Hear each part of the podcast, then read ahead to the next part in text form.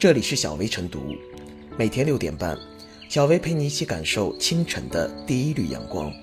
同步文字版，请关注微信公众号“洪荒之声”。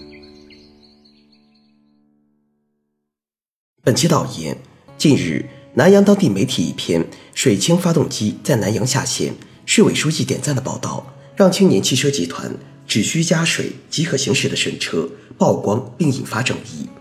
有科普工作者直言，这是百分之百的骗局。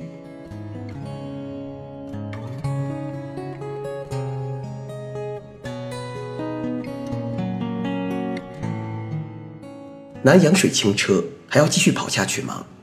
水清车受到质疑之后，承担该项目的青年汽车董事长庞青年接受了媒体采访，但是庞青年并没有解释清楚水清车的制氢成本以及。如何实现产业化的问题，在关键问题上语焉不详，自然没有说服力。公众更期待南阳有关领导尽快回应社会关切，对该项目为何在南阳落地以及该项目今后如何处理等问题做好解释说明工作。据当地媒体报道，该项目建成后可实现产值三百亿元。庞青年在签约仪式上表示，该项目建成投产，利税超百亿。可增加一千多个就业岗位。原定明年就要建成投产的项目，目前呈现在公众视野里的是空旷的车间、样品车上的直流充电插座，给人以魔术即将穿帮的感觉。可疑的不仅仅是水清车的黑科技，还有青年汽车和庞青年的黑历史。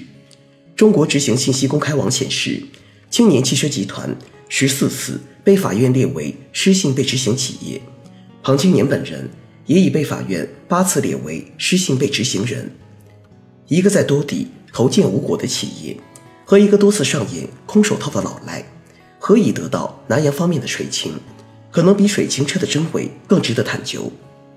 南阳地处豫西南，是国家扶贫开发重点地区，贫困人口约占河南省的七分之一。这样的城市难免有很强的紧迫感和危机感，但是发展的冲劲儿不能成为冲动。一个科技含量高、附加值高、市场前景好的重大项目，为什么偏偏看中了发展相对落后的南阳？如果有关部门事前做过详细调研，应该不会贸然引进青年汽车这种劣迹斑斑的企业到南阳。此外，一些地方急于实现弯道超车，也容易被那些以创新为幌子的项目迷惑。据媒体报道，南阳主要领导对青年汽车南阳项目非常重视。多次表示，氢能源汽车项目是两轮两翼战略中科技创新的代表作，是视为九大专项实现突破性进展的具体体现。如果不是想着紧紧抓住战略机遇，做大做强氢能源汽车产业，争当领跑者，有关部门也许不会表现出这么高的效率，水氢发动机也许不会这么迅速下线。通过创新发展，一些城市确实迅速提升了核心竞争力。并实现弯道超车，但是创新必须以务实为前提。事实证明，所有违背科学常识和经济规律的创新都是忽悠，所有不负责任而甘于被忽悠的公职人员都有玩忽职守的嫌疑。南阳携手青年汽车，目的无非是引进大项目，推动大发展。就目前趋势而言，南阳很可能步其他城市后尘，在青年汽车项目上吃大亏。据媒体报道。该项目首期投资八十一点六三亿元，南阳未来能否看到青年汽车的三百亿元产值还是个疑问。但是青年汽车已经尝到了南阳大力支持的甜头。据南阳市政府采购中心发布的采购公告，南阳市公共交通总公司采购了七十二辆青年牌氢燃料电池汽车，单价一百二十万元，成交总金额为八千六百四十万元。更蹊跷的是。记者采访南阳的加氢站是否在运营时，工作人员很警惕，并禁止记者入内。南阳主要领导曾表示，开工没有回头箭。现在公众质疑之声如潮，还是回头做个解释比较好。如果确实是出差在外，暂不方便回应，那就等出差归来之后，让我们拭目以待。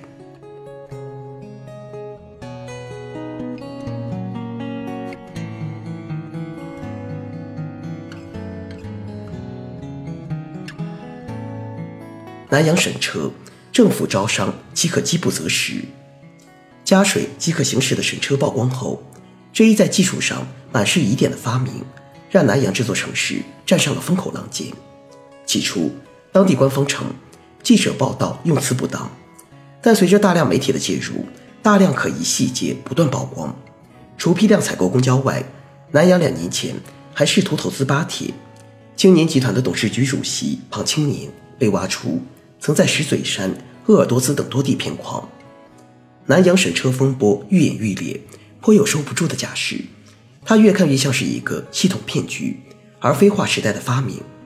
涉事的青年集团称，加水即可行驶是误解，汽车是在催化剂的作用下制氢发电。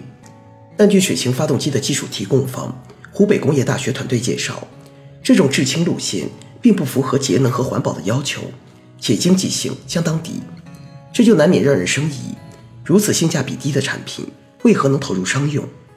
虽然到目前为止没有充足的证据断定这就是一场骗局，但至少可以肯定这是一场冒险。涉事政府用纳税人的血汗钱来做这种疯狂的实验，显然并不合适。目前的关键疑点是，当地政府到底投入了多少钱？虽然当地回应称没有政府补贴，但其中的资金流向仍有待查明。即便我们善意揣测，政府未将纳税人的钱打水漂，那么该集团的一千亩占地是否造成了浪费？更重要的是，南阳花八千多万采购的这些公交车已被证实是假清真电，南阳公交公司人士亦都表示不使用。那么？这种和地方投资紧密相关的大型采购，又是如何通过验收的？在投资伊始，南阳就完全可以避开这个雷。就当前信息来看，庞青年有着诸多有据可查的黑历史。除了空手套骗矿外，其名下公司被法院强制执行五十六次。只要是稍有理智，都会对如此劣迹斑斑的人全力提防。另一方面，涉事的青年汽车早就有过骗补贴的前科。二零一七年，还曾被工信部网站公开批评，而此前他还曾与泰安等各地政府合作九次，其中八次合作烂尾或终止。相关政府部门只要在做出决策前对其进行基本的背景调查，就不会在招商引资时补贴土地，更不会让这个投资不菲且疑点颇多的项目进行下去。但企业的黑历史并没有被证实。外地的投资教训也没有被汲取，加水即可行驶的神车不仅横空出世了，还收获了当地主政官员 very good 的点赞。更要命的是，这个项目还通过了八千多万的公交采购进行了前期开路。联想到南阳两年前与巴铁签订的合作协议，此次闹剧更显示出了当地政府在招商引资时的饥不择食与不负责任。如今，在媒体的围剿下，庞青年仍然侃侃而谈，宣扬其发明的创造性，同时又以商业机密为由抵挡外界对其技术的审问。庞青年吹牛可以，但政府部门应该清醒。且整个项目牵涉政企间的招商引资，其背后的利益往来，该公开的公开，该调查的调查，要让所有人都知道，用纳税人的钱搞骗子项目是要付出代价的。